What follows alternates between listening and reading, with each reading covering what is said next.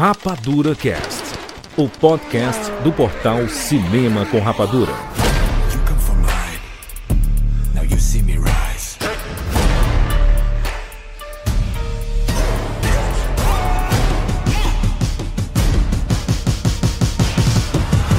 Seja bem-vindo, seres Rapadura do Brasil. Está começando mais uma edição do Rapadura Cast. Eu sou Júlio de Filho.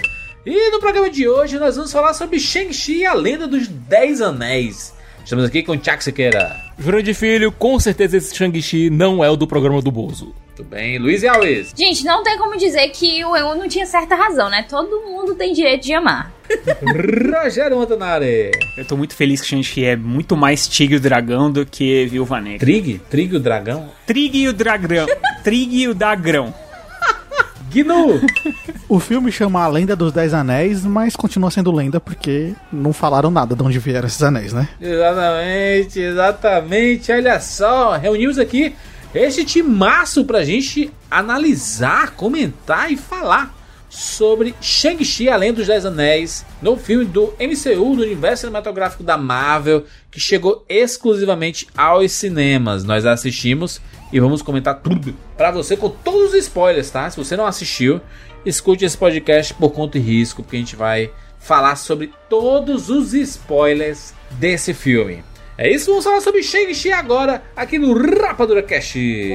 Eu sou Lívia Lopes, de Fortaleza, e bem-vindo ao mundo espetacular do cinema.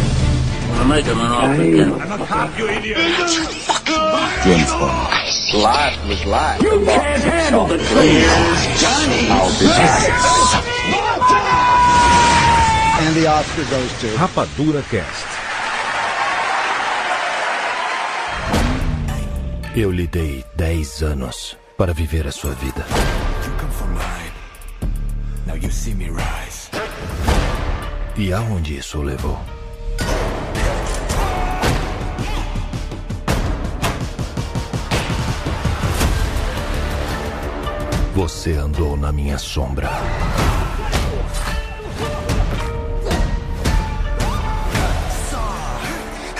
Eu o treinei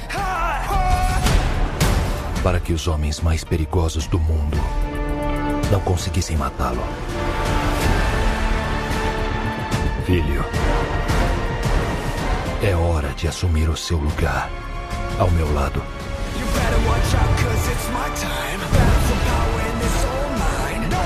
Isso não vai acontecer.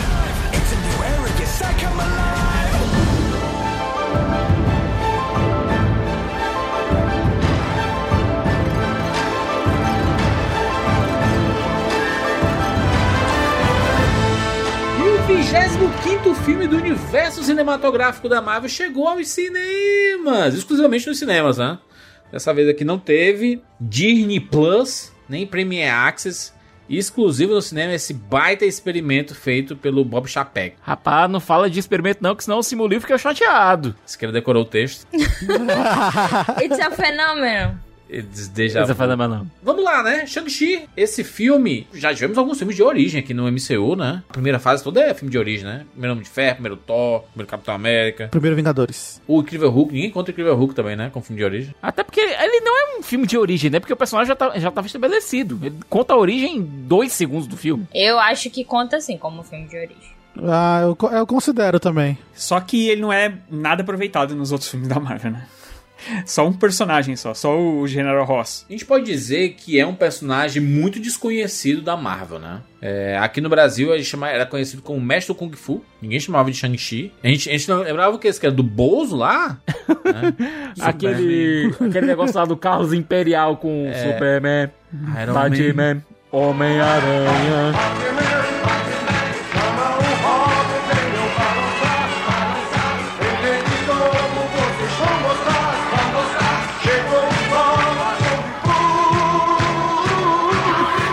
Kung Fu. Kung Fu. Porque naquela época, os gibis do Shang-Chi eram muito lidos aqui no Brasil, certo? É, Essa fase clássica aí de Colan, por aí, foi muito bem publicada aqui. Aliás, não foi tão bem publicado porque, vamos ganhar, né? Abril, né?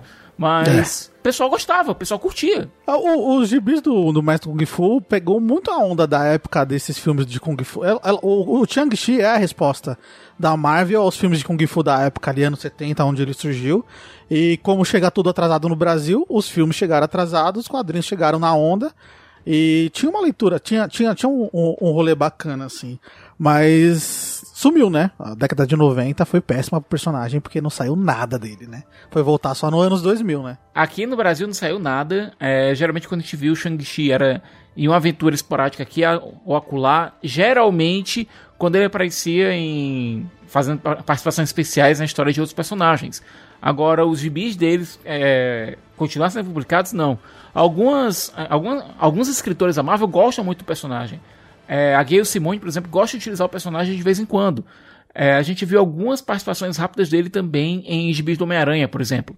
Mas título mensal, assim, alguma coisa contínua, tanto nos Estados Unidos ficaram bem raros, quanto aqui no Brasil também. É, obviamente, se não sai nos Estados Unidos, também não sai aqui no Brasil, né? É, de 2000 pra frente ele não teve nenhuma um título próprio mesmo, foi só a participação. A participação do Homem-Aranha que você citou agora, aliás, é bem recente, se não me engano, é do ano passado. Foi quando o Homem-Aranha perdeu o sentido de aranha dele e o. E o Shang-Chi treina ele no caminho da aranha. Isso, faz um bom tempo isso. Eu achei que tinha sido mais recente isso aí. Não, publicação em 2011. O negócio é que o Shang-Chi, como ele não é esse personagem muito conhecido, também é é uma coisa boa, né, pra Marvel, porque ela pode fazer basicamente o que ela quisesse. Que aí a- as pessoas iriam entender como sendo a pedra fundamental do Shang-Chi. Em live action e nos cinemas propriamente aqui, e dentro do universo cinematográfico da Marvel, eu acho que muito do interesse é, em cima de Shang-Chi, inicialmente, dentro aqui do MCU, era pra ver a real explicação dos Dez Anéis, né? Que a gente tinha visto lá é, no universo do Homem de Ferro, a parada do Mandarim e os Dez Anéis.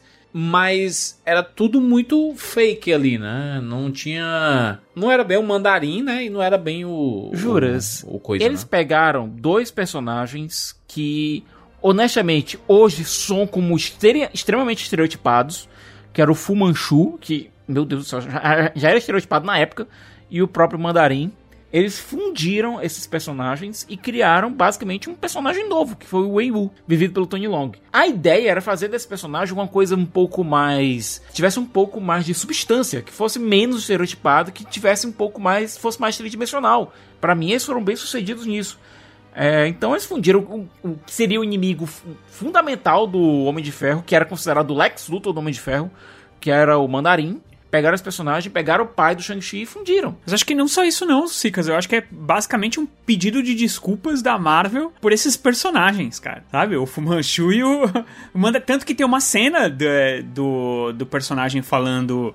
É, eles, eles me chamavam de, tipo, o, o nome do frango... É um prato de frango, né? Que é o nome do... É um mandarim, pra- uma, prato culina- uma culinária à base de frango. Exatamente. Então, é, era um negócio bem desrespeitoso que eu acho que esse filme aqui, ele faz isso umas duas ou três vezes durante o filme. Obviamente que é um filme feito para além de ser um filme da Marvel, é um filme feito para agradar o público chinês, principalmente, o público asiático. o público leste chinês. asiático. Obviamente que é um filme também da Marvel que os caras queriam ganhar muito dinheiro com isso, né? Óbvio.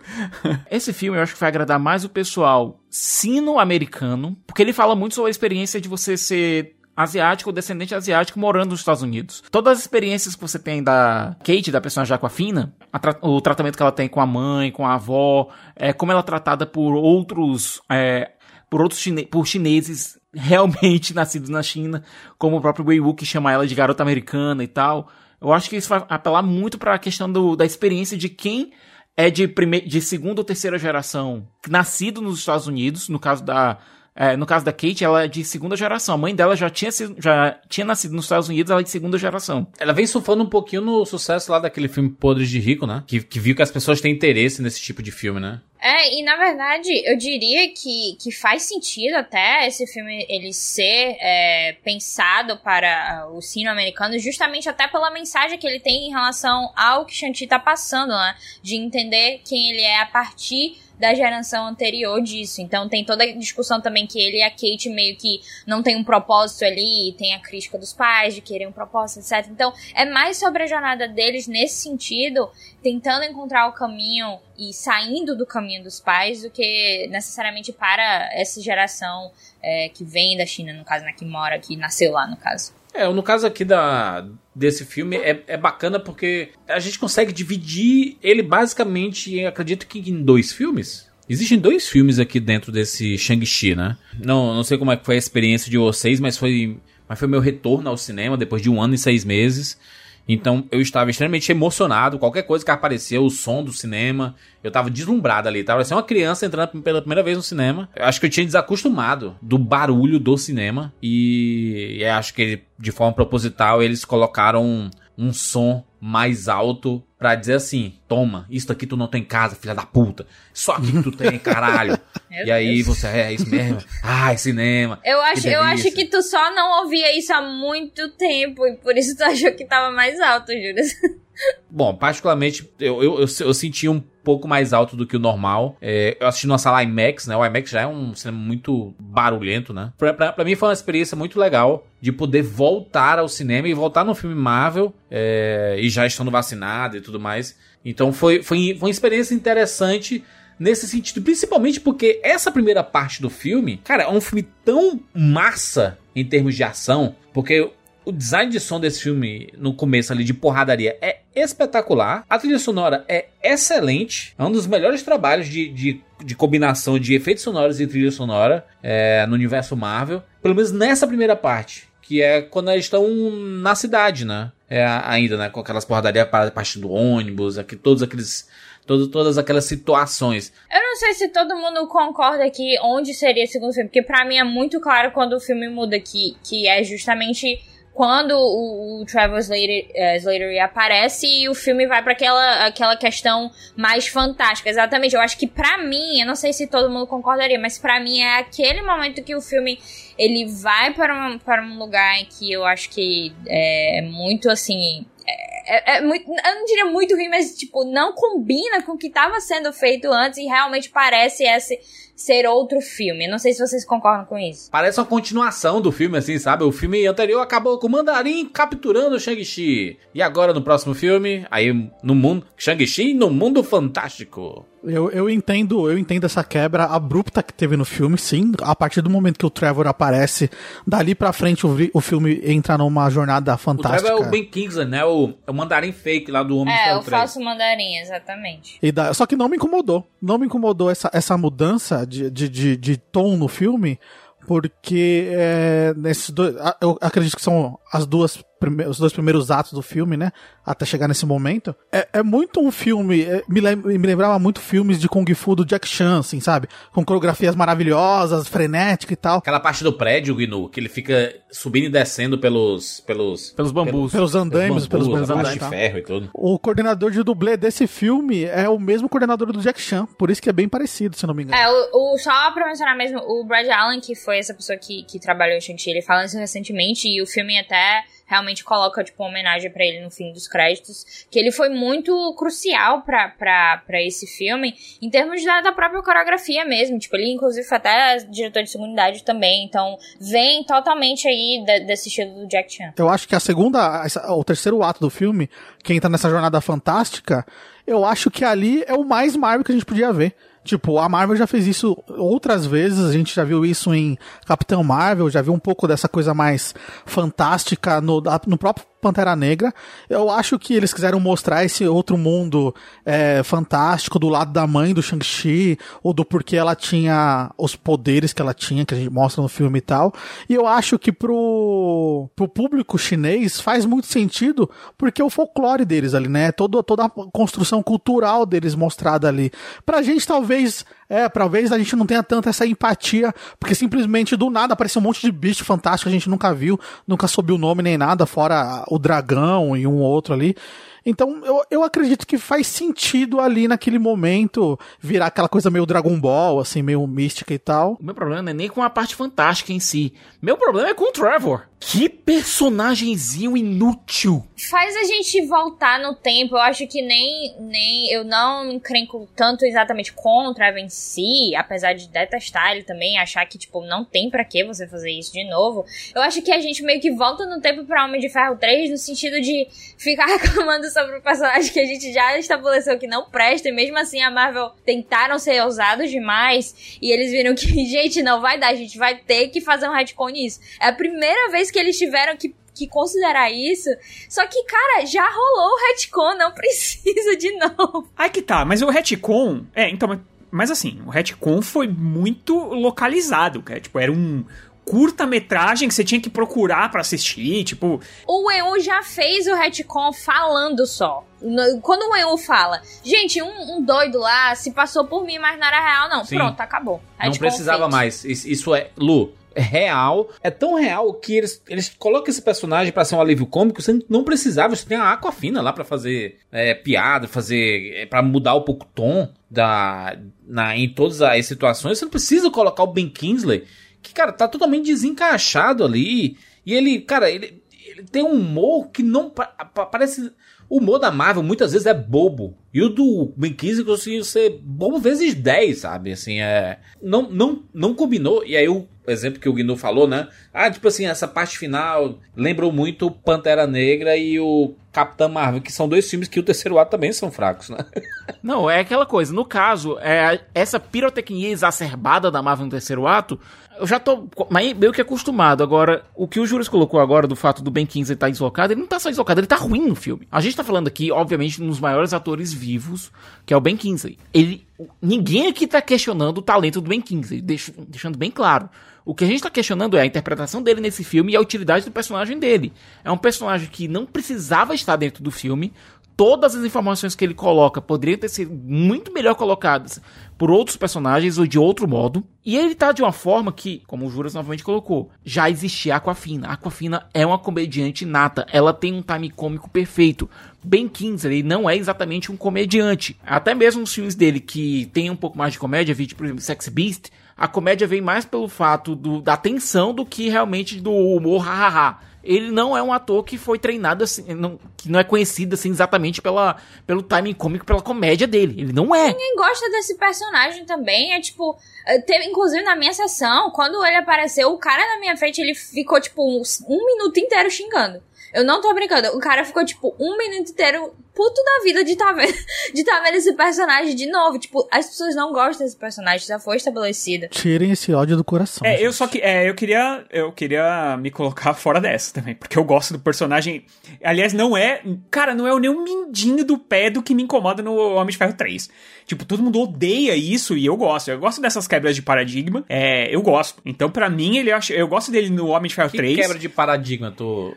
Porque assim, você pensa que ele é um vilão mandarim cheio de anel na mão, que aí você vai ver o filme e o cara é tipo um ator. Eu, eu gosto. Eu acho, eu acho muito fraco, assim. Nesse daqui, tu gostou? Eu acho que o que atrapalha muitas vezes o personagem dele dentro do filme é que as outras histórias são muito mais interessantes do que a dele. E aí você quer voltar logo porque você quer saber o que, que vai acontecer e para onde tá indo essa história. Eu acho que a questão, por exemplo, do mundo fantástico tem totalmente a ver também com os filmes de Kung Fu. Cara, tem muitos filmes de Kung Fu que de repente entram no mundo mágico e é isso, tá ligado? O que me incomoda, na verdade, nesse terceiro ato é uma coisa que me incomoda em praticamente 99% dos filmes da Marvel, que é essa correria que tem que ter e que a gravidade é o pior inimigo dos heróis da Marvel. É impressionante, tudo tem que cair do céu. Isso é uma coisa que me, me irrita bastante, e sem contar a burrice do mandarim verdadeiro, né? Que é o Shu Wen-Hu, né? O nome dele? Não lembro o nome dele. Wen, Wen-Hu. É, Wen-Hu. Que assim, o cara é ultra inteligente, ele tá milênios vivendo, e aí o cara não se toca que, tipo, ele tá sendo enganado ali, e tá todo mundo falando pra ele, ô... Oh, agora eu vou usar a carta do amor, a carta favorita do Júlio. Carta do amor. Que é a do amor, porque eu vou dizer uma coisa, isso aí não é, não é o, o problema dele estar tá sendo seduzido, é, tipo, completamente incrível. Até porque a, a mulher lá foi, tipo assim, a única pessoa que fez ele parar milênios dele tá conquistando um monte de coisa e ele parou por aquela mulher. Então, se ele parou essa vida toda por uma mulher, então quer dizer que ele faria qualquer coisa pra ir atrás dela. Nesse sentido, até você pode acreditar. O que eu acho muito, tipo, do nada é porque é literalmente do nada que eles colocam um monstro sugador de almas. Tipo, gente, quando a gente tá.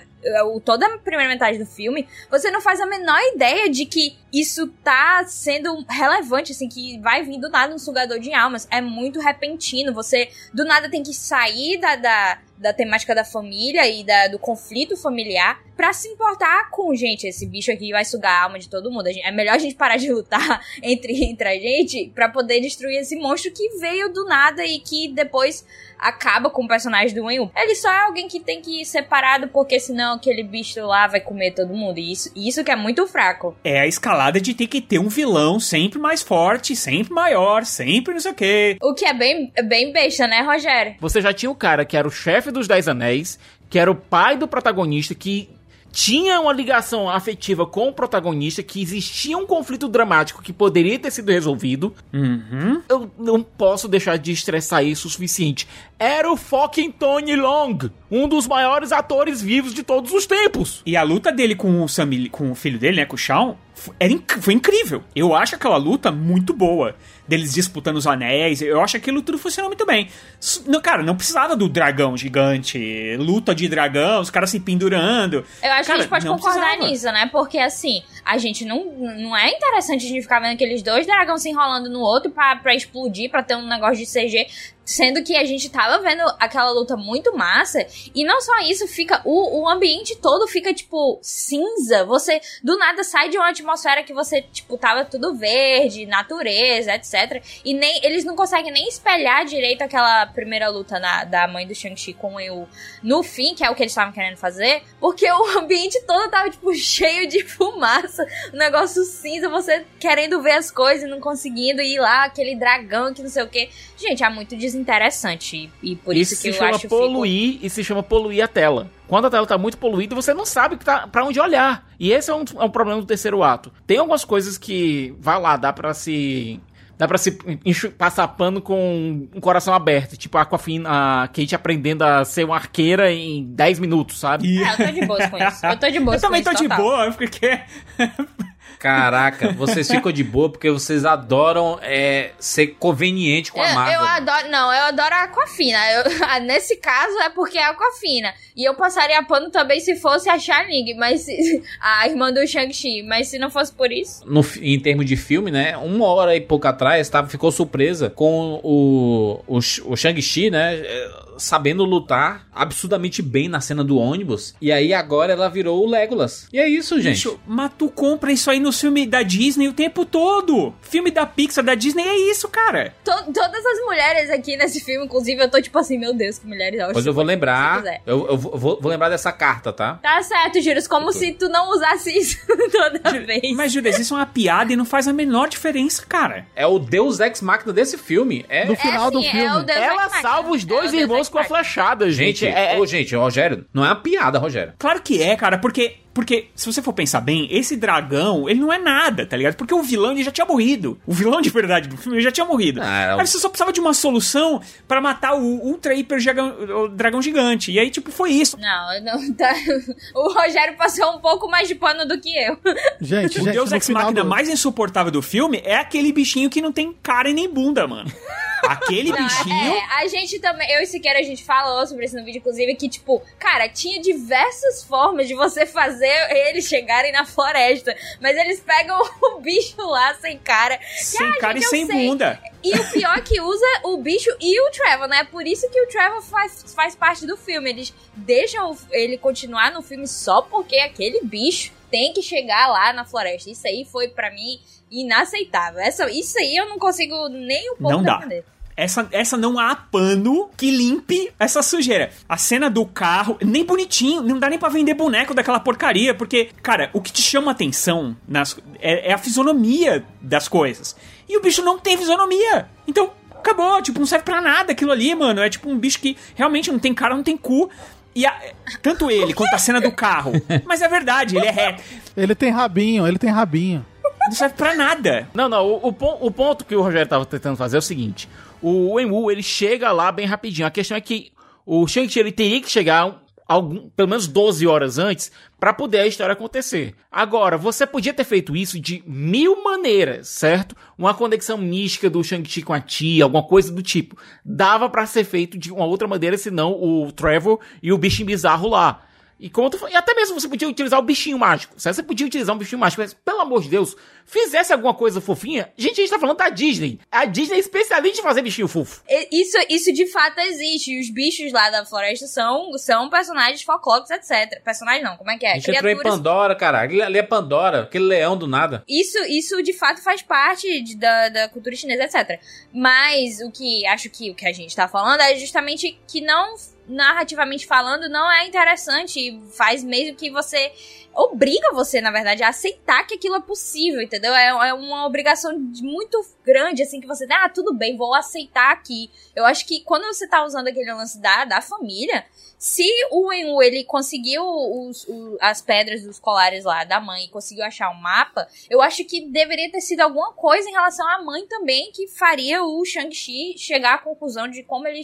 Como vai entrar lá. A própria tia podia ter vindo do, do mundo lá místico e, tipo, guiado eles, porque eles vão três dias antes lá pra, pra, pra Terra Mística. Faria a Michelle Yeoh aparecer de uma maneira assim, pá, é, certo? Tipo, chutando bundas. Ela, ela tava ligada que o Enu tava indo pra lá pra abrir o portão, ela sabia de tudo. Então, tipo, mostrasse ela vindo até eles, resgatando eles da prisão, daí já tirava o, o Trevor Slater da, de cena, tipo, mantém ele lá, deixa ele lá, né, porque já fez muito participação.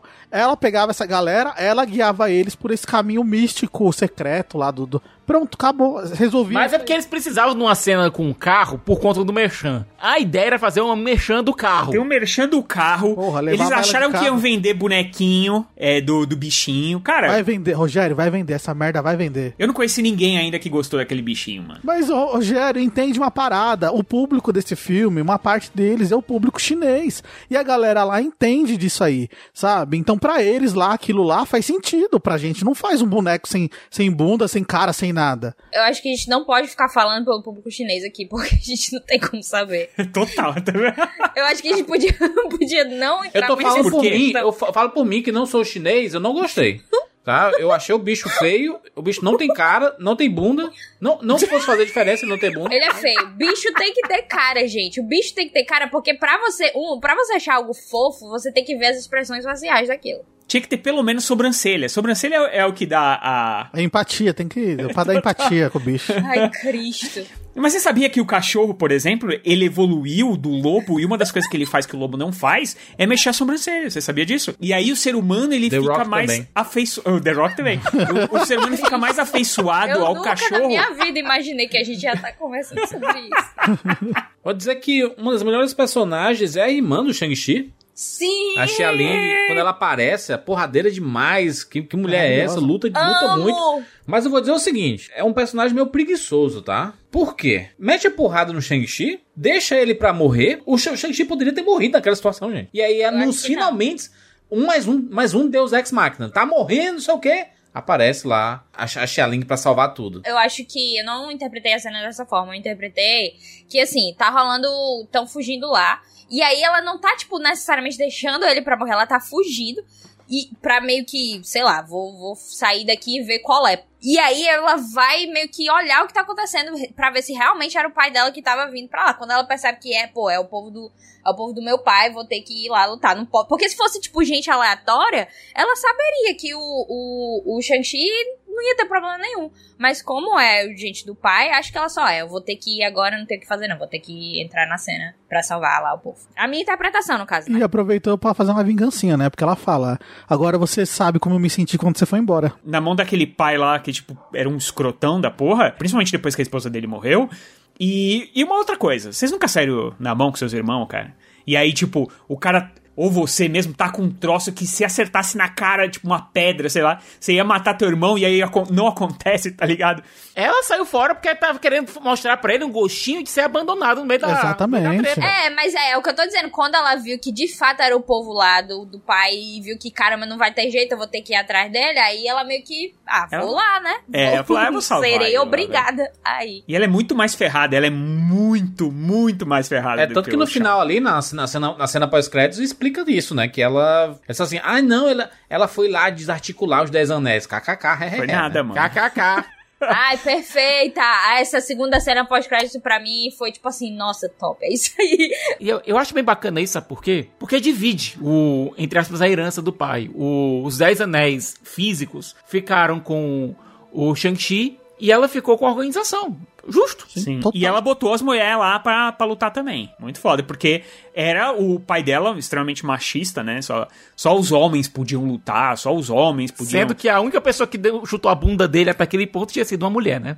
Exatamente. Eu Acho que é por isso que ele não queria treinar Minas. Nossa, eu acho muito doido aquele negócio que ela bota com a perna assim no trono e tipo, eu que mando nessa porra, tá ligado? Eu achei muito foda. Eu eu adorei a segunda cena pós-crédito. Não, é a segunda mulher que a gente vê liderando uma organização secreta dentro da Marvel.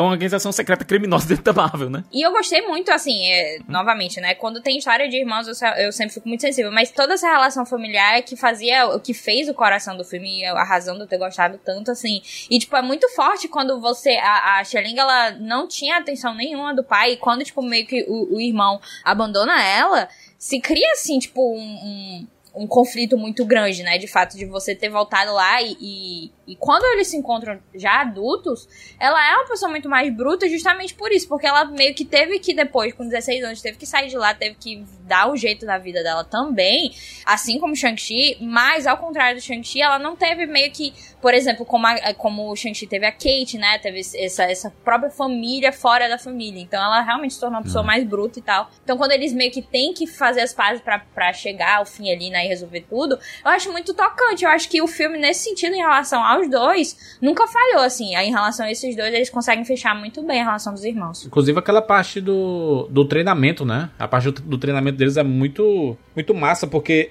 ele tá sendo treinado por, por vários, né? Por vários professores e pessoas lutando contra ele pra melhorar a resistência e ela treinando escondida, né? E se garantindo demais, assim. Tanto que quando ela chega lá no mundo fantástico em Nárnia, e aí dão uma, uma parada pra ela ficar treinando, aí você vê assim, menina, essa mulher é maravilhosa, caraca. Eu vou falar a palavra aqui, porque eu acho que merece. Ela é tão fodida que eles precisam nerfar ela, o uniforme dela, nessa, nesse terceiro ato, porque aí o, o uniforme do Shang-Chi tem que chamar mais atenção que ela, porque ela é tão mais ferrada que ele, ela é tão mais poderosa em todos os sentidos, ela luta melhor. Ela é uma personagem muito mais carismática, é uma atriz melhor, inclusive, que aí eles nerfam ela, botam um, um uniforme cinza, assim, quase quase cor do fundo, pra ela sumir pro, É, pro irmão dela ter uniforme mais... é meio branco, Rogério, Então, não nossa, é cinza. assim, pô, a escama do dragão é toda vermelha pra todo mundo, todas as armas, o, o escama do dragão vermelha. Só a escama do dragão dela que é meio então prateada, ela meio tá branca. se destacando. se todo mundo é vermelho Se tudo e é ela vermelho é branca, e ela tá usando uma des- cor diferente, então ela se destaca. É, caramba, mas ela, a cor dela é a cor do fundo, quase. Quase que ela, é. que ela, que ela se camufla no meio de botar todo aqui, mundo. vou botar aqui imagem pra mostrar pro Rogério. Mas, Rogério, o filme chama Shang- Shang-Chi, não Shang... É, então. Não, devia chamar Xia-Ling, porque a Xia-Ling é mil vezes Por mais... isso que eu tô falando que eu vejo muito uma série da Marvel dela, mano. A química da dupla, né? Simulio e Aquafina é espetacular. Uma das melhores químicas do, da- do MCU. E, de- e desde o começo, né? E aí, assim, existe. Eu, eu sei que eles se gostam muito. Eu, eu não senti tensão sexual amorosa, assim, entre eles, tá? Senti muita amizade entre eles. E que bom. Tanto que foi legal não, não colocar os dois pra se beijarem, não sei o que, aquela coisa toda, e pipipi. Mas eles vão, né? Porque, enfim. É. Não, pera aí, o Dashing Cretton, que é o roteirista, que também foi roteirista, foi é o diretor do filme, ele disse, olha, tem tanta coisa acontecendo que não tinha espaço pra romance. E ele dá ainda ele ainda diz que graças a Deus, por quê? Porque ele prefere ver uma relação de amizade entre eles dois, como ele tem amizades, como ele tem com outras pessoas e tal, com outras meninas, com outras mulheres, nesse sentido. E, juras, sendo bem sincero, a gente já tem romancezinho demais no universo Marvel, sabe? A gente já tem casaizinhos ma- demais. Mas relações de amizade entre um, um homem e uma mulher são raras. Relações de puramente amizade são raras. E é aquela coisa, honestamente, é mais interessante manter assim. Ah, com certeza. Mantém platônico. E, e quanto a Aquafina, a atriz, ela tem química com todo mundo em todos os filmes que ela faz, cara. É impressionante, porque no, Pod- no, no Podres de Rico, eu, Podres de Rico, eu ainda, infelizmente, ainda não vi. Mas na despedida, ela manda muito bem. No, no Jumanji, quando ela, quando ela aparece, no Jumanji 2, na verdade, quando ela aparece no filme, eu acho que o filme ganha muito. No Raya, que ela faz a voz, mas assim, o personagem é basicamente ela ali, da- do dragão. Eu acho que ela manda muito bem e ela tem muita química com os outros personagens. É, então, assim, é uma atriz que, que eu acho que ela combina com, com as outras pessoas. Eu acho que ela se doa e ela acrescenta, entendeu? Então eu acho que é uma atriz realmente muito diferenciada, assim, e é difícil você não não ser comprado por ela, assim, sabe? Ela é muito carismática. Você, eu, eu, a minha, meu amor pela Cofina é, é justamente porque toda vez que ela aparece em algum canto, eu fico feliz automaticamente. Tipo, eu lembro, inclusive, do, do próprio Jumanji que tu mencionou. Eu não, eu não tava gostando do, do Jumanji 2, né? E aí, tipo, ela aparece, eu fiquei, meu Deus, esse filme ainda tem chance, então. eu fiquei, tipo, super feliz, assim. E o Poder Chico é excelente, inclusive. E, e é isso, tipo, eu acho que a Cofina, de fato, ela melhora tudo que ela faz. É, e eu esqueci Oito Mulheres e um Segredo, que ela é uma das melhores personagens do filme. É, eu gosto muito desse filme. Eu gostei muito daquela cena inicial do ônibus, que ela é um pouco mais prolongada, né? E, cara, acon- acontece tanta coisa, isso me lem- me lembra bastante. Os, eu sei que ele faz referência a vários filmes asiáticos, né? Principalmente os filmes do Jack Chan, é, os Police Story da vida e tal. Mas e- essa cena do ônibus especificamente, ela acontece tanta coisa. E, tipo, ela vai escalando, ela vai de um velocidade máxima, né? Porque é, não, não tem como frear o ônibus até ela a transição de, do teto do ônibus, do das janelas, aquele cara com a espada absurda no braço, assim, cara, acontece tudo naquele naquela. Tu reconheceu o ator, que aliás, o Razorfish, lá, o Punho de Lâmina? Tu É reconheceu o quem era? filho, filho do Ivan Drago. É. O filho do Drago, cara. E, e olha, jura, essa cena, ela tem, claro, referências à Police Story, mas ela faz essa mistura mesmo com velocidade máxima. É como se fosse uma mistura do, do Ocidente com o Oriente, ali, é, do, cinema, do cinema de ação ocidental e do cinema de ação é, chinês se misturando ali. Algo que eu gostei muito, algo que fala muito sobre os próprios temas do filme. Tem o exagero, claro, vem dos dois lados, é, em tons diferentes. É uma cena que, pra mim, funciona muito bem como cartão de visitas do personagem, sabe? Ele diz, olha, é a primeira grande cena de luta do Shang-Chi mostra quão foda o personagem é, mantém o humor, mantém a química dele com a Aquafina ali, ela como a motorista lá, segurando o ônibus na mão e tal. Tudo da cena funciona, tudo. Até os exageros da Marvel lá com o ônibus sendo cortado ao meio e tudo. tudo Ah, mas é. Mas combina, né? Aí combina. E é legal porque a Kat, né, que é a, a Aquafina, ela não. Ela não sabia que ele era, quem ele era, né? E tipo, ela vai. Do mesmo jeito que você vai descobrindo quem é o Shang-Chi, ela também vai, né? Tipo, é, do mesmo jeito que ela vai descobrindo, você também vai descobrindo. Ela é a orelha. É muito, é muito bom. E aí, mas aí, dispa- vocês estavam falando isso lá, lá no começo, né? E eu acho, eu concordo plenamente com vocês. Pra mim, esse é o filme mais bem coreografado da Marvel, mas disparado. Porra, de longe, mas de longe. disparado, porque realmente as lutas são de você ficar com tipo na ponta da cadeira, assim, todas, tanto essa quanto a do prédio, é, até a própria as cena cenas do início, né? A primeira luta do, do Wen-Wu com, com a... A dança, a dança de acasalamento. Não, a ali, né? dança- A- É, a- aquilo ali é o tigre e o dragão total, mano. É lindíssimo, você já começa o filme assim, tipo, maravilhado. Você fica, meu Deus! A minha sensação foi, tipo, foi a própria cara do Wen-Wu vendo ela, assim. Eu sorrindo, assim, pra cena, pra tela de cinema.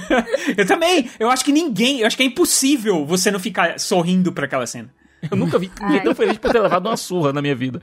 E, e é aquela coisa, o Wen, e, e respondendo também uma pergunta que o Juras teve antes, o Wen Wu, ele tem mais de mil anos dentro do universo Marvel. Dentro do universo Marvel. Ou seja, ele já viu muita coisa esquisita dentro da na, nessa longa vida dele. Então, a esposa voltando da morte e sussurrando no ouvido dele, talvez ele não tenha achado tão estranho assim não, sabe? Achei muito massa a, a utilização que ele deu pros Dez Anéis, né? O poder dos Dez Anéis é muito fantástico, assim. Design é muito bom. Não sei como é que funciona, né? Fisicamente aqui dali, mas, que, mas deu bom.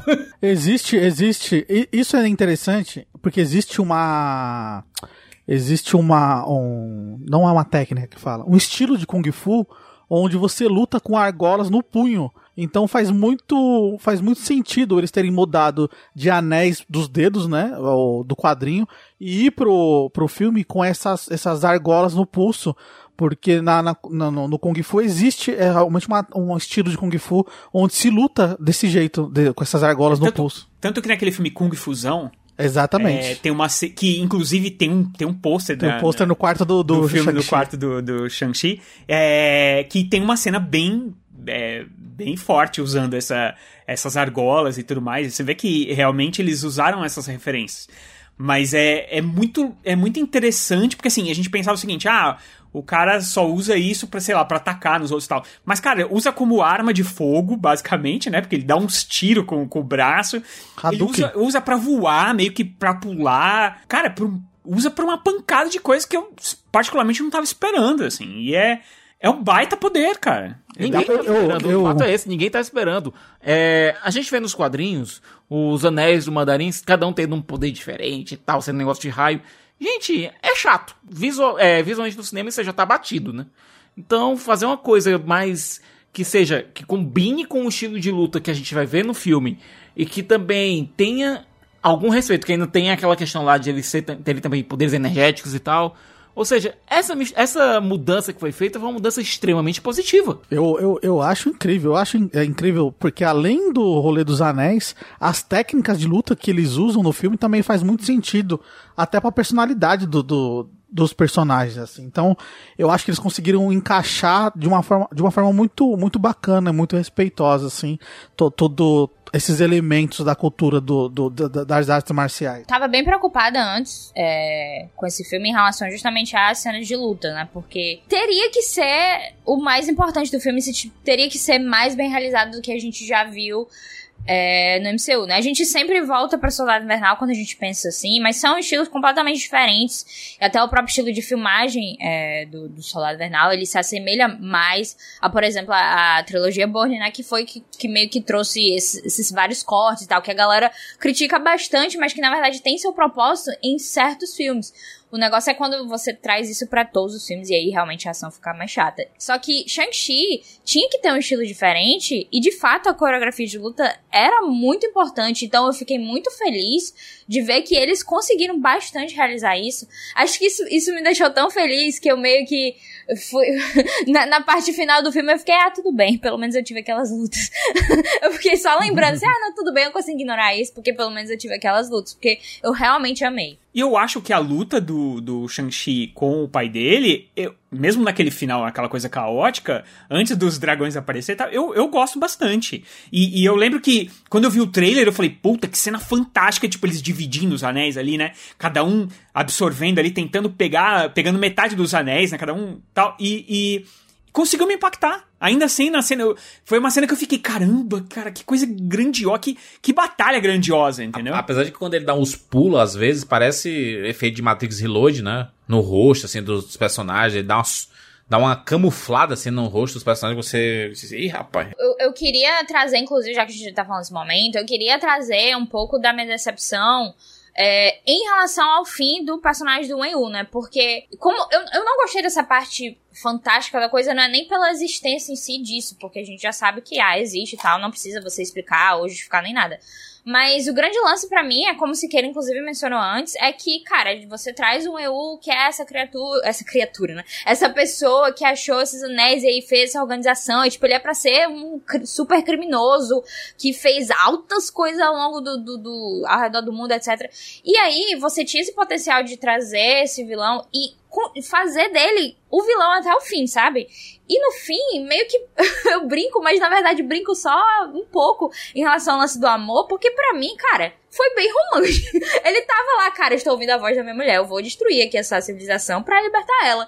Tipo, eu não consigo dizer que esse cara tá totalmente errado, vou ser sincera aqui. Eu não consigo dizer, ah, não, tudo bem, Shang-Chi, vai lá, mata ele, é o único jeito. Eu acho que não foi motivação suficiente pra você aceitar que o personagem morreu, até porque ele morre de um jeito tão peba que você fica, meu Deus, é sério que você tá fazendo isso? O cara, aquele dragão ridículo, pega o bicho, suga a alma dele, aí ele fica lá por uns 10 segundos olhando pro Shang-Chi, dá os anéis pra ele pronto, morreu. E tá lá o corpo dele caído. É muito fraco, eu fiquei muito decepcionado com isso. E, e- e tem a morte do mestre do Shang-Chi também, né? Que, que, que também, Ah, não, a gente assim, ficava é, vendo no foi- trailer, quem será, quem será? E no fim, tipo... Não é ninguém. Na é ninguém. verdade, eles inclusive colocaram essa cena nos últimos spots, né? Porque a gente sabe, a gente que já tá treinado, a gente sabe que os últimos spots sempre tem muito spoiler. O, o, o- esse, esse, essa cena tava lá no spot. Mas, mas o, o lance do Wen Wu em si, você, acho que ali no final, quando você meio que, quando, na verdade, o próprio filme, né, joga ele de lado assim, acho que não tem como você defender muito, porque você fica triste, porque, tipo, assim, eu, né, tô falando por mim. Eu, eu fico triste porque eu penso, caramba, esse personagem era mó bom. É o Tony Leung, como a gente já tinha falado aqui. Ele é muito bom. E, e, e o filme acaba sendo mais dele no início ali, principalmente, do que do próprio Shang-Chi, porque a gente começa o filme com a história do Wen-Wu e de como ele achou os Dez Anéis, etc, e como ele criou esse império dele, etc. E aí vai seguindo pra a história do, de como o Shang-Chi tem que se libertar do pai e meio que entender quem ele é, sendo a mistura do pai e da mãe, enfim, para descobrir quem ele é.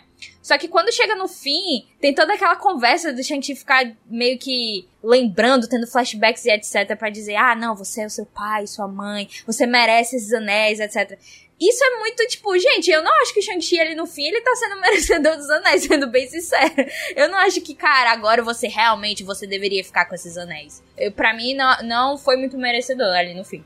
Não, e é por isso que deveria ter realmente a batalha climática entre pai e filho, para você ver ele, o earn it dele, o momento ele mereceu, sabe? Não só tem tu, vai tu mesmo, sabe? E é aquela coisa, gente, como a gente tá falando, esse tinha que ser o core emocional, o núcleo emocional do filme toda a questão do duelo do Shang-Chi com o pai. E não relativamente grande, mas tá perdida no meio de um turbilhão de CGI, dois exércitos brigando, etc, etc.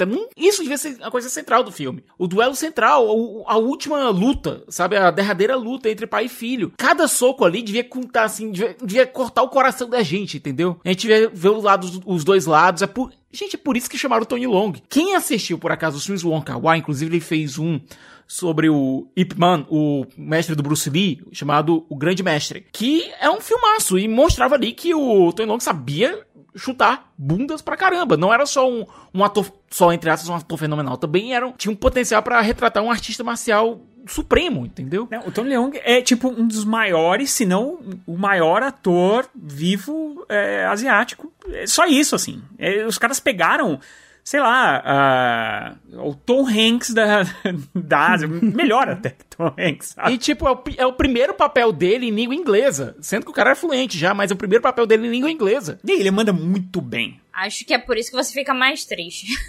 no é, é, um, é um. Porque assim, ele consegue colocar na tela esse personagem mesmo, que ele, ele é perdido, ele é um cara que já viveu muito tempo, e aí por isso ele já perdeu as estribeiras, já faz um monte de besteira, mas ele se apaixona e isso muda, e ele vira realmente um cara, entre aspas, do bem ali por causa da esposa e tudo mais, e aí é, ele quando, quando, ele per, quando ele a perde, aí ele volta a ser quem era antes. E aí tem uma cena que eu achei extremamente fantástica lá, quando ele leva o filho pra, pra se vingar e ele bate em todo mundo e tal. Eu achei tudo isso muito bom, mas realmente fica tudo jogado fora por causa de um dragão gigante, tá ligado? E assim, o problema é a troca disso. Você tá trocando isso por um dragão de CGI, cara. A história é uma vibe Rei Leão, né? Morre a mãe, o menino vai embora, e aí ele tem que voltar para assumir o trono, aí a Aquafina é o Timão e Pumba dele. E aí ele fica lá um tempão, aí o pai procurando. Só que inverte os, né, os, os papéis aqui, né? E ele tem que assumir o trono do reinado e etc. Eu gosto muito das personagens da Jiang Li do, e a Jiang Nen. Né, da, da Michelle Yeoh aqui, que tá espetacular, é sempre muito boa, né? Cara, Michelle Yeoh, Michelle Yeoh espetacular é redundância. Ela ensinando pro Shang-Chi, né? Uma, plasticamente, inclusive o cenário, lembra os filmes do Kurosawa, assim, aqueles cenários arredondados, né? A gente que jogou recentemente Ghost of Tsushima, você viu muitas dessas cenas aí, é, lugares floridos, arredondados para um duelo acontecer. Com é, vento. É, é, é, muito bonito. E a, e a Jiang Li, é, cara, você entende porque que o pai do Shang-Chi se apaixonou, porque a menina é linda, a, a dança, aquela dança maravilhosa, assim, de é, nem, nem parece Ela uma é muito luta, né? É uma dança, gente. Aquela Uma ali é dança, coisa, é. coisa belíssima. E, e assim, são duas personagens muito boas, assim. Tá, né, Essas cenas, eu gosto dessa cena da Michelle Yeoh, por- não só dessa cena, mas a maioria das cenas de luta, principalmente essas que do pai do Shang-Chi contra o Shang-Chi, de- dele aprendendo com a tia, da, da esposa com o Wen-Nu, todas essas cenas de luta, elas são mais danças, né, digamos assim, tem uma coisa meio de, de dança ali e tal, porque elas contam historinhas ali, né? Tem uma historinha contada ali. Na cena do, do Shang-Chi com a tia dele, ele fala assim: me ensina como a minha mãe derrotou o meu pai. E aí nisso, isso é, sou eu, fã, Gnu de 10 anos, fã de filme de artes marciais, falando, e até hoje gosta de ver filme assim, porque nessa cena dá muito a entender porque a técnica de Kung Fu que o Shang-Chi aprendeu, uma técnica chamada Wing Chun, que é uma técnica de luta que usa muito os punhos, né? É, que tem essa coisa muito brutal, assim, de, de bater, de ser muito agressivo. Sendo que a mãe e a tia usam o Tai Chi. O Tai Chi Chuan, que a gente acha que é só hobby de gente idosa, mas não é, né? É uma técnica de Kung Fu. E isso mostra muito essa coisa do, da, do, da leveza contra essa brutalidade. E aí, no- nessa cena, é, conta muito essa historinha dele tentando lutar do jeito que ele aprendeu a vida inteira. E a tia dele vai lá e abre a mão dele pra ele aprender uma técnica, pra ele ser leve. E ter esse- embate, né? Dessa leveza contra a brutalidade do próprio pai, né? E aí resgatar tudo que a mãe dele queria ensinar e ensinou pra ele até ali os oito anos de idade dele. Então, ver essas cenas coreografadas como essa dança, essa coisa de que você tem que estar em sincronia com o seu oponente me trouxe muito esses filmes de artes marciais antigos, o Tigre e o Dragão. Tipo, tem muito disso, né? o clã das adagas voadoras, né? o clã das é, adagas voadoras. né? Sim, esses filmes mostram muito essa coisa do tipo. ah, o próprio Grande Mestre, que o Sika citou aqui, que é uma trilogia e é maravilhoso. Não, tem são, o- são duas, são duas franquias diferentes com o mesmo título, com o mesmo, é, com o mesmo título e o mesmo tema, aliás. é, tem o do Ip Man e tem o Grande Mestre, né? Não, os dois são sobre Ip Man. Ah, é, sim, sim. Mas mostra muito essa coisa do tipo assim, eles não estão ali brigando pra se degladiar. Eles estão a, a luta deles é pra eles se entenderem, pra eles se reconectarem, entendeu? E isso é muito bonito e a Marvel consegue trazer. Mas como a gente já falou aqui, o Rogério falou que tipo, de repente tudo estra- estragado por um dragão gigante segurador de alma. Eu, eu acho também que o jeito que, que o diretor, o Dashing Cretton, filmou foi muito, assim, deu muito valor às lutas, porque não é só exatamente a coreografia, claro que isso tem um fator muito grande, mas o jeito que ele filma meio que faz você acompanhar os personagens ao redor disso. Tipo, você não tem um ângulo preguiçoso lá que vai mostrar uh, a luta deles e é isso. Não, ele, ele faz. Ele é muito criativo na direção dele. Eu acho que. Que, que deixa de fato as lutas muito mais. Assim, você fica tipo com os olhos cheios mesmo, sabe? Não só porque você tá vendo a galera lutar de forma muito boa, mas porque você tá viajando através das cenas, a- através do ambiente e tal. Isso antes do terceiro ato, enfim. Eu já tô vendo, eu já tô vendo esse cara dirigindo o filme, fazendo um filme ali que ia ter um grande embate entre o pai e o filho. Esse roteiro devia estar escrito, tudo desse jeito, e aí veio o cara do boné, entendeu? Que a gente conhece muito bem, e falou assim: bicho, tu tem que botar uma coisa gigante no final aí. E tu tem que botar ela caindo. Porque é isso. A E Marvel não esquece que tem que ter uma cena com o carro. Tem que ter uma cena muito importante com tem que o botar carro. o carro, porque o carro paga uma boa porcentagem do filme. Tinha uma versão que o Lu vivia. E aí você fica, ah, podia ter deixado essa versão então. Isso é Kevin. Cara, isso é Marvel e Kevin Feige, cara. É obrigação dos filmes. Tem que ter esse final monstruoso. Eu acho que talvez o único cara que conseguiu fazer, que conseguiu se salvar disso foi o Thor Ragnarok, lá foi o. o- como é o nome Ta- dele? Taika. Waititi. Foi o Taika Waititi que pegou e falou: Não, no meu não vai ter isso. Ah, não." mas tem, ué. No fim tem o, o Sutur lá, o bicho. Mas não tem a briga, entendeu? Porque o cara falou: Não, não vamos brigar. Porque com esse monstro gigante, pelo menos tem Acho isso. que porque... o, o Taika teve sorte de, tipo, o que ele precisava fazer no filme dele era é, pegar o Thor e fazer o Thor aguentável pro resto do MCU. E aí o Kevin Feige meio ficou, não, tudo bem, você, você pode fazer o que você quiser aí, só faça o Thor ser um personagem que o público vai aguentar por mais tempo. Vai ver, o Taika até enganou ele. O Taika falou, ó, eu botei, tá? O monstro gigante tá lá. Aí o Kevin Feige foi lá, olhou que nos, nos efeitos, falou, pô, os caras tão criando mesmo um gigantão aí, então beleza. Aí ele deu as Claro, costas. pois é. Foi isso mesmo que aconteceu.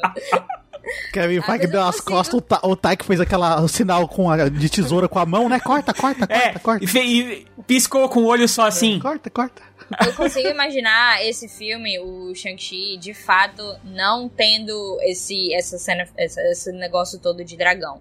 Não que não existiria algo fantástico no, no filme. Eu acho que, de fato, eles colocariam toda a questão do reino lá, de Talô, etc. Acho que faz sentido isso. Mas eu acho que realmente foi uma obrigação ali, essa, toda essa questão. a- a- da própria morte do Wei Wu, eu acho que foi uma obrigação. Acho que foi, eles disseram, é, não vai dar não pra continuar com esse personagem aqui.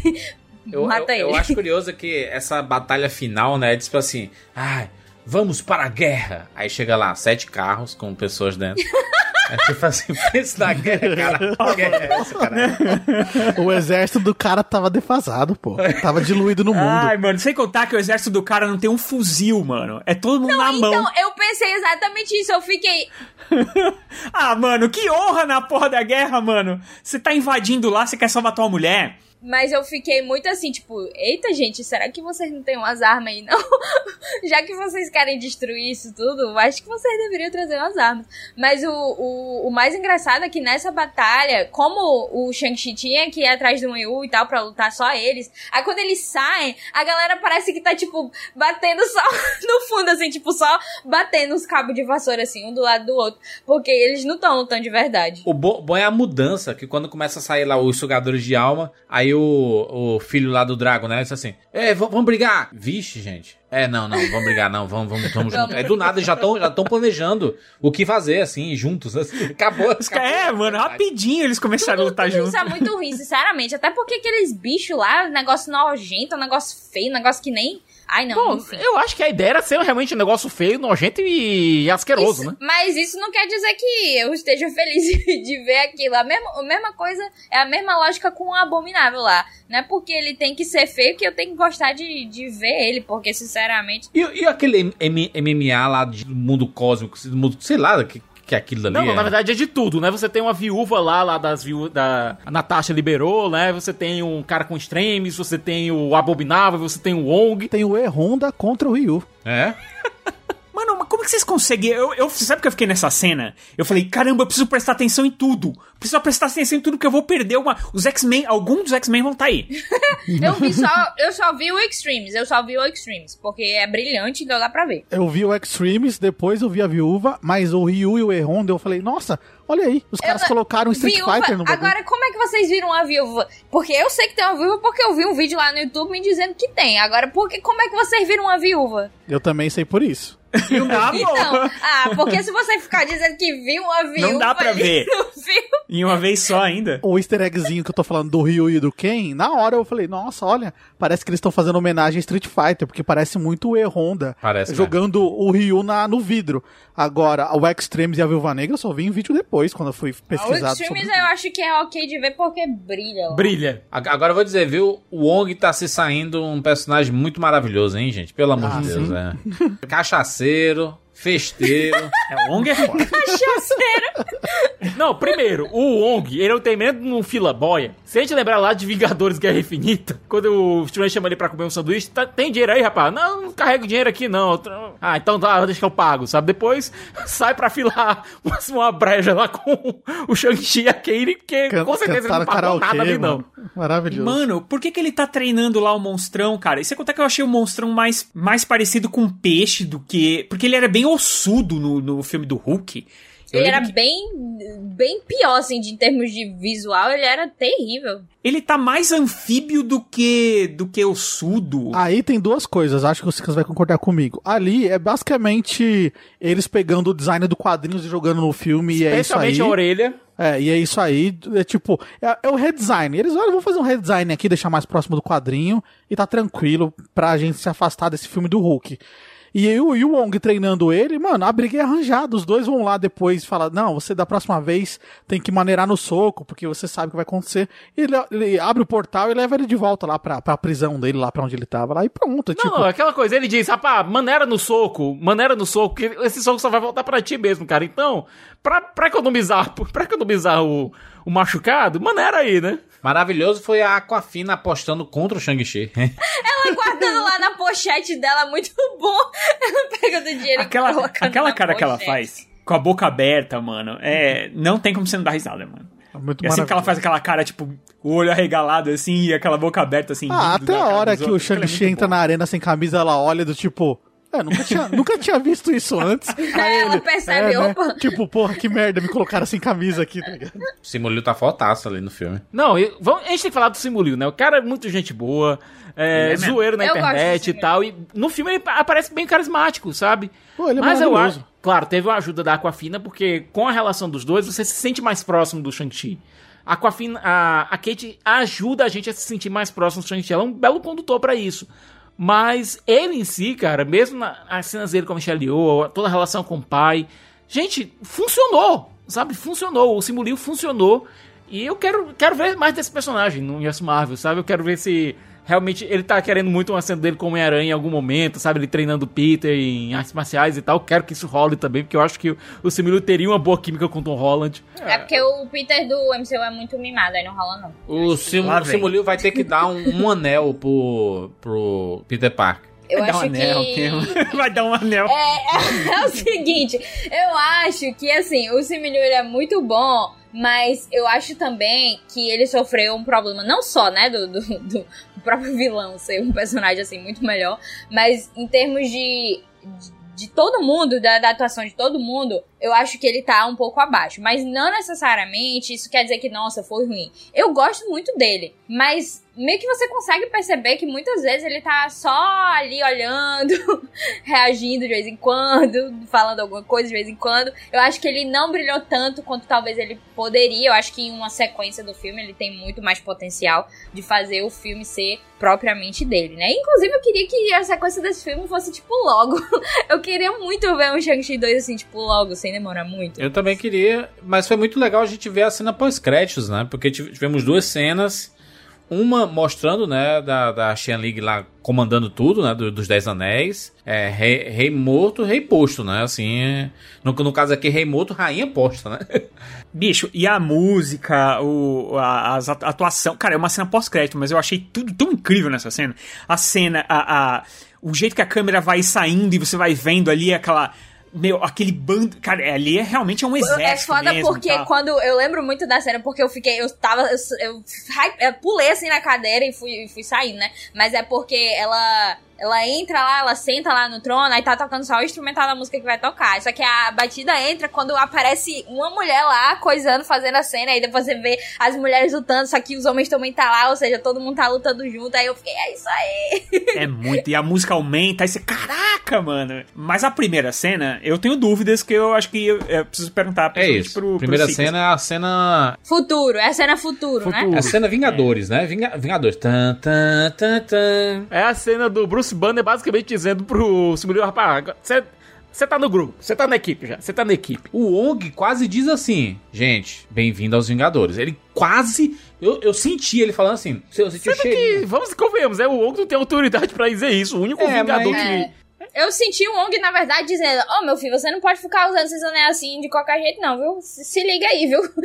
Eu senti meio que um aviso, ó. Com todo Mas foi, cuidado. mas foi uma surpresa. Apareceu o, Bruce Banner, Capitão Marvel. Caraca, maluco. Como o Bruce Banner, aliás, né? Na forma humana dele, mas com o braço ainda arrebentado. O né? braço ferrado ainda. O braço tá ferrado ainda. A gente deve saber mais sobre o estado dele lá na, na série da Mulher Hulk. Assim como a gente deve saber mais sobre o Abominável por lá. Acho que é mais pra posicionar ali, você queira, que é, é um pouco depois de Vingadores Ultimato, né? Pra- é- acho que é pra não distanciar tanto. Mas no, no meio do filme já colocaram o filme. Já colocaram, aparece já o blip. blip lá. O Blip, é, sim. sim. É, então, a gente já sabia que tá, onde estava o filme.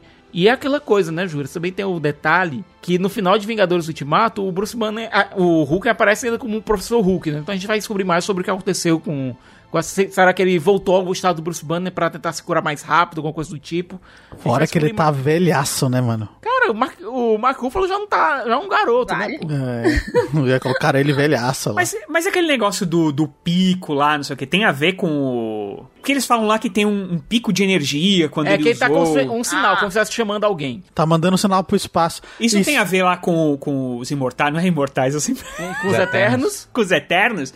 Deve ter, não tem? Alguma coisa a ver com os Eternos? Tipo, É, colocar o, o Shang-Chi fazendo uma ponta em Eternos, não sei, talvez. eu acho que- Eternos, eu É um- acho que não, porque o Eternos se passa, se passa muito próximo ao. E, ao e é um ao filme que já tá lotado, né? Já tem muita E gente. Shang-Chi, eu acho que Shang-Chi se enquadra em, é, na mesma época de Longe de Casa. Acho que eu, eu no, no vídeo que eu vi tem tipo um detalhe que diz que é 2024. Aí eu acho que o, o Shang-Chi já está depois do que vai ser o Eternos. Eu acho que Eternos é o mais, mais próximo de Vingadores. Eu acho que o sinal dos Dez Anéis é, pode-se dizer que, eles falam que emite pro espaço um, um, um sinal e tudo mais.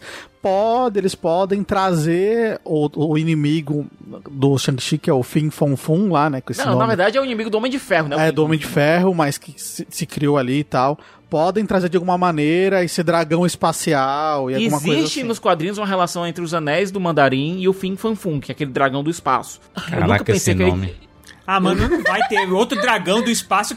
Pelo amor de Deus. Gente é, mano. de, gente, é de outra dimensão. Vamos estabelecer aqui, então. Porque eu acho que não vai ser do espaço. Eu acho que. Eu, eu inicialmente achava que ia ser do, do, do espaço. Mas aí, quando a gente fala de What If, fala de Doutor Estranho, etc., eu acho que a gente pode considerar dimensão ao invés de espaço. Se a gente for. Eu ainda acho Pode que vai ser ser. alguma criatura. Alguma criatura, né? Fantástica, etc. E, enfim. Eu não queria, eu queria que um próximo filme do Shang-Chi não fosse em relação ao Fin Fan Fung, de maneira nenhuma. Por quê?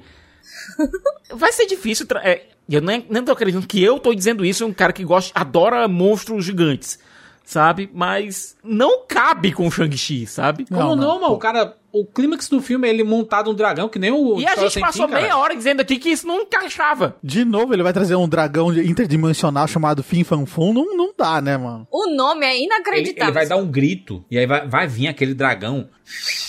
Aí ele vai subir. Quem? nele. O Shang-Chi vai é, dar um o Shang-Chi. Não, você sabe por que eu pensei nos Eternos? Porque normalmente essas primeiras cenas pós-créditos elas têm a ver com o próximo filme que vai sair. E eu pensei que talvez esses anéis eles tivessem sido criados ou é, forjados de alguma forma pelos inimigos dos Eternos lá. Como, como é o nome esse? Deviantes. Os deviantes. Eu pensei isso, falei, cara, a ligação é que esses anéis do poder tem alguma coisa a ver com deviantes. Não que o, o Shang-Chi vai aparecer nesse filme, mas que poderia ser a ligação entre o- esse- os dois, né, filmes da Marvel desse ano, assim. Aí eu, eu pensei que talvez fosse isso.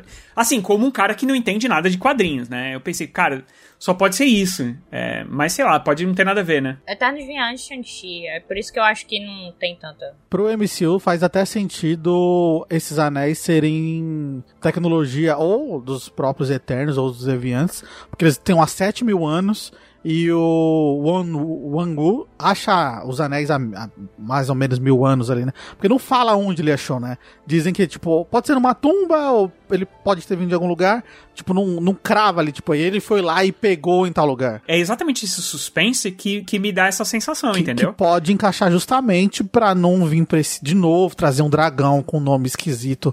Conecta as coisas ali, tipo, os Eternos que estão há muito tempo, é tecnologia Não, ancestral. talvez, talvez esses anéis. É aquela coisa, a gente tem que conjecturar, porque como já teve muita mudança em relação aos quadrinhos, eles não são exatamente uma fonte muito fidedigna agora. Eles não, não devem apontar É o fim dos quadrinhos, é. Siqueira? Mas a gente pode conjecturar, talvez esse sinal que ele esteja apontando talvez seja pra vinda de um celestial, alguma coisa do tipo. E outra coisa, a gente tem que lembrar que essa cena pós-créditos, o próprio Destin Cretton, ele falou que foi uma das últimas coisas que ele filmou, quase na pós-produção. Sim, Até isso aí foi filmado. É, eu queria dizer agora pra, pra Lu, né? É, por mais que o Não, filme mas é porque ele é- o filme todo, o filme todo não, mas grande parte do filme já foi filmado durante a pandemia. Eu acho que eu, o Eternos era antes, porque toda vez que a gente tava especulando em, em relação a WandaVision, por exemplo, coisas do tipo, eu meio que trazia isso porque eu coloco, cara, não dá, tem certas coisas que dá pra você mudar, mas tem certas coisas que talvez seja um pouco mais difícil. Eu acho que é possível, sim, ser, ter a ver com Eternos.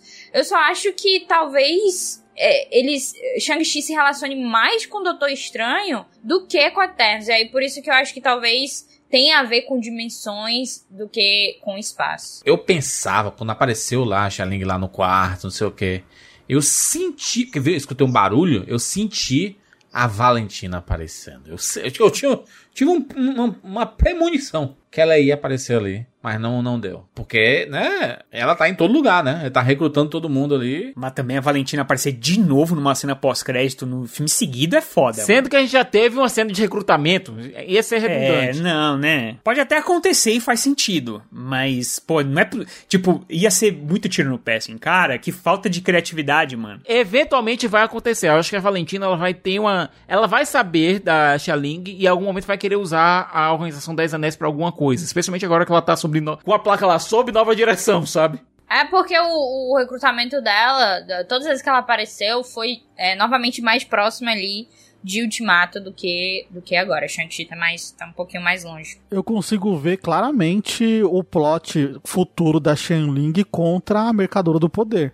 Porque aparece a bandeira de Espero que ela Madripoor. mate ela de forma bem A- violenta. lá, em- lá em Macau, durante as lutas, aparece a bandeira de Madripoor.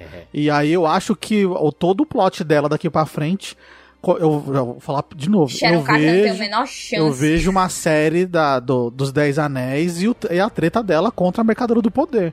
Pra pegar esse vácuo de poder aí e dominar esse rolê. Se a gente tá falando de Dez Anéis, certo? E a gente tem uma Guerra das Armaduras vindo aí, dando uma fugida dos quadrinhos, mas utilizando os poderes que a gente já tem dentro do universo Marvel, as forças, os, as organizações, pode ser que uma, da- uma das organizações que venha a ter uma armadura do Homem de Ferro, que venha a ter tecnologia do Homem de Ferro, talvez seja a Dez Anéis. Então, talvez a gente tenha alguma treta aí também em relação a No, isso. no Homem de Ferro 2 aparece lá no começo do, do, do julgamento lá dele no Senado, mostrando a China sendo uma das que tá- tava tentando replicar, né? Pra eles falarem que aquela, aquela experimento que não deu certo era os Dez Anéis, tá pronto, né? Porque eles não falam quem foi mesmo, então tá aí, tá no ar. Notas de 0 a 10 para Shang-Chi, a lenda dos 10 anéis. Passando aqui por mim, é... cara, eu tô tentando, tá, nos últimos tempos, não trazer a nota da emoção, tá? A nota que assim que eu saí do cinema eu guardei o sentimento para a avaliação. Deu tempo de eu assistir, pensar sobre o filme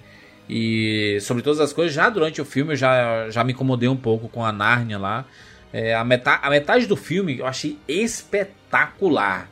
E eu pensei assim, caraca, vai ser isso, vai ser Kung Fu urbano. E, que, e, se e se não fosse urbano, seria algo mais tematizado para as origens do Kung Fu ali, mostrando as referências a Bruce Lee, a, Chan, a Jack Chan, coisas que a gente viu no filme. É, mas quando eu vi aquele, aquele bicho sem bunda, sem cara, um le, os do, dois leões bizarros lá, sabe? Que, que leões, que, estranho aquilo ali, cara. Aquela, cidadezinha cenográfica pequena, sabe? Eu, eu fiquei, caraca, por quê? Por que, que a gente tá aqui? Do nada um dragão que suga almas, um, um dragão que finge voz de mulher, e aí eu, quando sai é um bicho gigante. Eu, eu achei achei muito exagerado aquele final ali. Eu acho que não precisava, eu acho que a Marvel tá com um certo problema com os seus terceiros atos e eu acho que não só a Marvel, mas os filmes de super-heróis estão com esses problemas, né?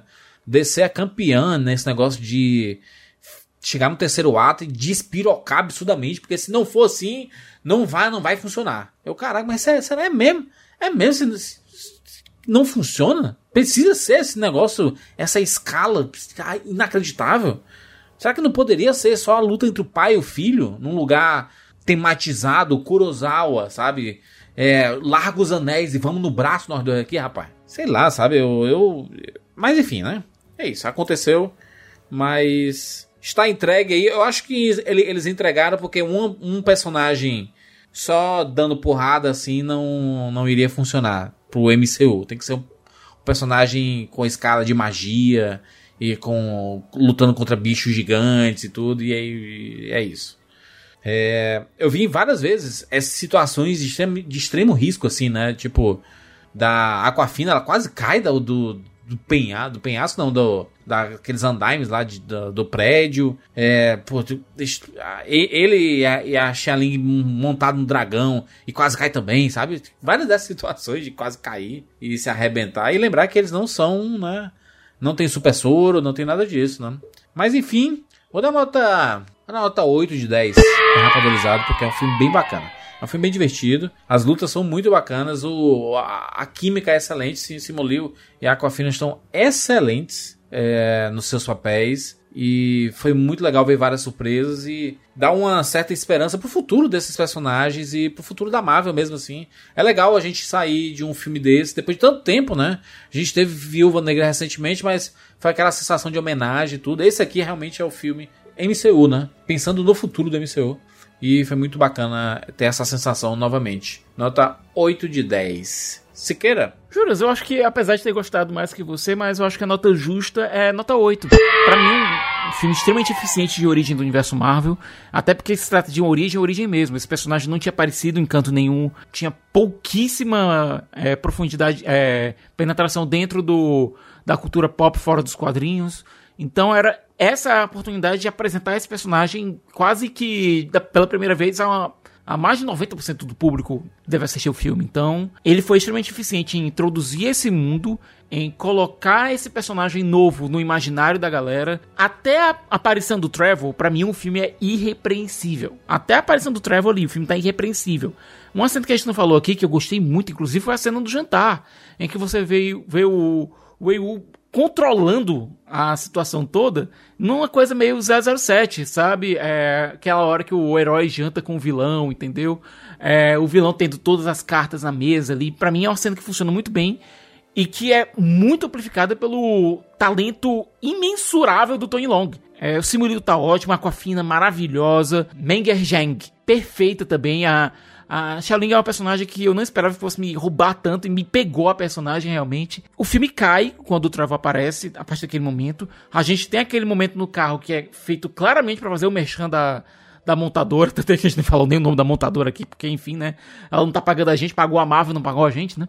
É, sabe? E, isso para mim tira um pouco da magia do filme. E sim, eu, eu eu poderia colocar aquela, aquele reino aquele reino mágico faz sentido com os quadrinhos, faz sentido com a mitologia. Para mim tá de boa, agora o problema é que você não podia tirar era o palco central da luta entre o pai e o filho. Você tinha que fazer com que o, a, todas as lutas do picadeiro se voltassem para isso. Era o, o grande é, epílogo, é o grande momento emocional do filme, a grande catarse emocional do filme. Deveria ser, ser isso, não colocar um dragão de CG no meio do negócio, sabe? São, peca são pegadilhos que para mim não tiram o brilho do filme, mas tiram alguns pontos para mim. Então, nota 8 tá mais do que justa. Lu? É, eu, eu. Assim, eu tô concordando bastante com, com tudo que vocês falaram, inclusive. É, mas eu sinto que, que como minha nota sempre tem algum nível de coração, eu, eu dou 9. É o máximo que eu consigo ir, né, em relação aos, às coisas que eu não gostei, mas eu gostei tanto. Eu acho que o, o Shang-Chi, o filme, ele, ele tem sim seus defeitos, mas as qualidades são muito fortes, são muito mais fortes do que esses defeitos, e por isso eu não consigo é, olhar tanto para esses efeitos, eu realmente fico muito mais apegada às qualidades. Porque eu amei os personagens, eu amei os personagens mesmo, assim, de coração. Eu acho que o filme tem muito coração, ele te envolve bastante, ele te envolve com a amizade do Shang-Chi com a Kate, ele te envolve com a história de irmãos, ele te envolve com a história em relação ao pai, em relação à mãe, em relação a, a você se descobrir quem você é, tipo, toda, toda a história mesmo do, do Shang-Chi, entender que ele é a mistura do pai e da mãe, inclusive, que a gente não mencionou tanto isso, o Júlio falou antes, mas a trilha sonora é tão boa, é tão incrível, e o jeito que ele, ele justamente, é, é incrível que ele, o que o Joe P. West fez, né, o Joe P. West, ele não é muito conhecido, mas ele é o colaborador do Destin Cretton, fez os outros filmes dele, e o que ele faz é, basicamente, ele apresenta primeiro o tema do Wen e depois apresenta o tema da mãe do, do, do Shang-Chi, e depois junta esses dois temas pra ser o tema do Shang-Chi, meio que o Shang-Chi pega aquele tema que era do vilão e transforma em tema do herói. Enfim, é muito tematicamente, narrativamente envolto no filme, e isso que é uma trilha boa deve fazer. Adorei, adorei. Gostei muito dos personagens e, e de onde eles acabaram, por mais que eu não tenha gostado de fato do, do da é, da, da, conclusão ali do Enyu, achei que para mim foi o pior pecado do filme, foi esse. Até mais do que todo o lance do CG, etc. Eu, eu aceitaria bem mais o lance do CG se o Enyu não fosse finalizado de uma forma realmente tão, tão fraca. Mas nesse sentido, eu acho que o filme ele ainda consegue acabar te envolvendo. Ele te deixa ele me deixou muito feliz e, e cara, para mim é impossível ignorar o fato de que esse filme foi um retorno aos cinemas e de eu estar assistindo a Marvel de novo nos cinemas, que para mim a Marvel ela tem muita relação com os cinemas, né? Eu comecei, cara, quando eu tinha 13 anos a assistir Marvel lá, então é meio que eu não consigo tirar tanto dessas emoções. E eu acho que o filme é muito divertido, muito, muito mesmo. Eu espero que não demore muito pra, pra sequência a, acontecer. Eu tô muito feliz. E é isso. Amei, nota 9. Gnur! Eu, eu gostei muito do filme. É, é, um dos filmes de origem que eu mais gostei, assim. E eu considero um dos melhores da Marvel até agora. É, o filme é muito bom, tem lá os seus defeitos. O terceiro ato, sim, sim tem os seus erros e tudo mais. Mas, como ela disse, eu acho que as qualidades sobressaem, assim, sabe? Eu, por, como eu já disse aqui no podcast, por ser um grande fã de filmes de Kung Fu, é, toda essa temática, toda a parte das lutas, as coreografias, toda a história que essas lutas falam, né? Essa, essas histórias em silêncio que elas contam e tal.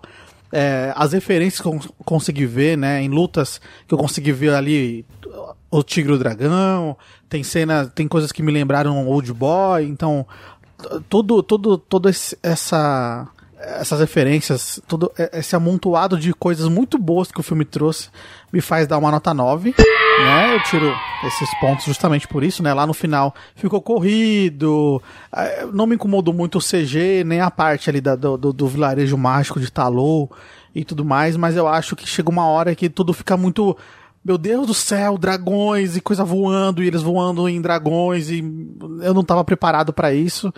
Isso tira um pouco do filme, mas não, não, não deixa de ser uma experiência muito bacana. É, quem puder, tiver a oportunidade de ver o filme no cinema, vai, porque vale muito a pena, né? Se você tiver vacinado tudo bonitinho. Então vá, porque vale muito a pena. É um filme incrível, eu acho que é uma boa estreia pro elenco inteiro. Eu quero muito ver muito mais de Shang-Chi e da Kate, né? É, no futuro da Marvel, eu espero que ela sempre esteja ali junto com ele. Eu quero ver série da, dos Dez Anéis com a Shang Ling, que também é outra personagem maravilhosa.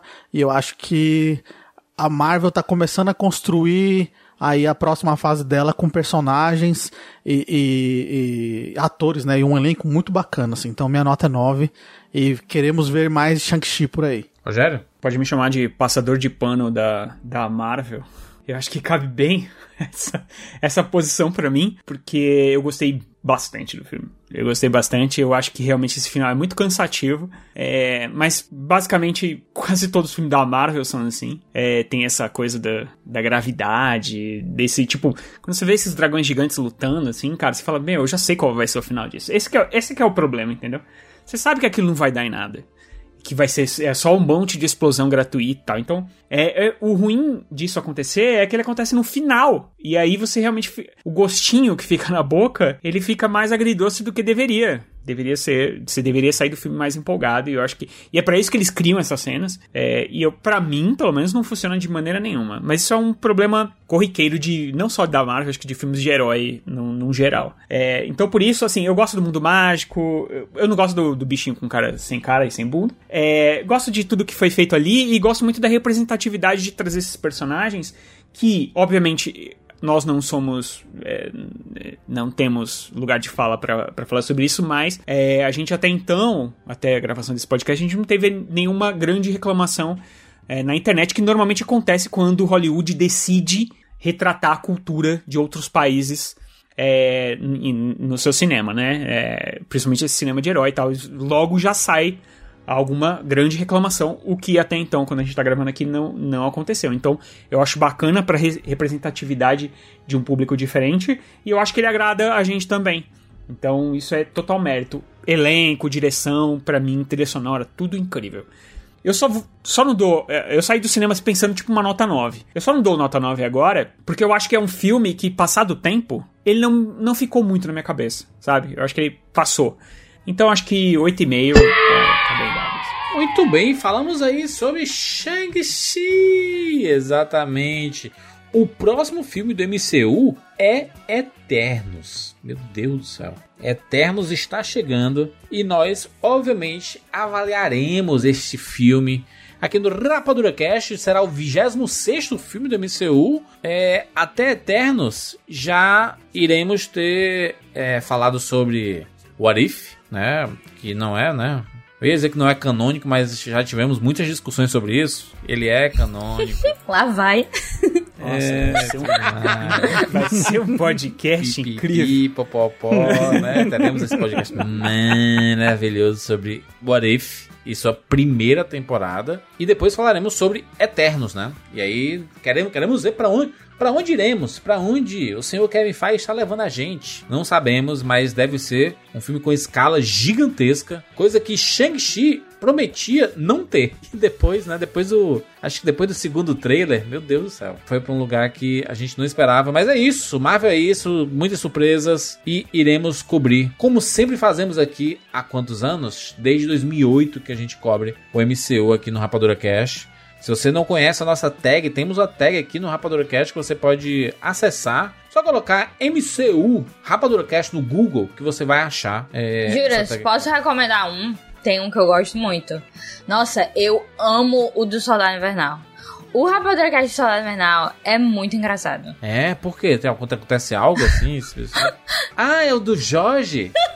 é sim. Eu não sei porquê, mas eu morri de rir. Tipo, obviamente é engraçado por si só, mas é porque eu achei especialmente engraçado esse podcast. Então, fica aí minha recomendação. Segue a gente no arroba rapadura no Twitter e no arroba cinema com rapadura lá no Instagram. Se você está ouvindo lá no Spotify, se você não assina a gente no Spotify, assina aí, pesquise aí Rapadura Cash. É, você que usa o aplicativo para escutar suas músicas, segue a gente também aí. E aproveita para clicar no sininho que tem dentro do nosso perfil, porque você é notificado toda vez que tiver um podcast novo do Rapadura Cash. É isso, amigos, até a próxima semana. Tchau!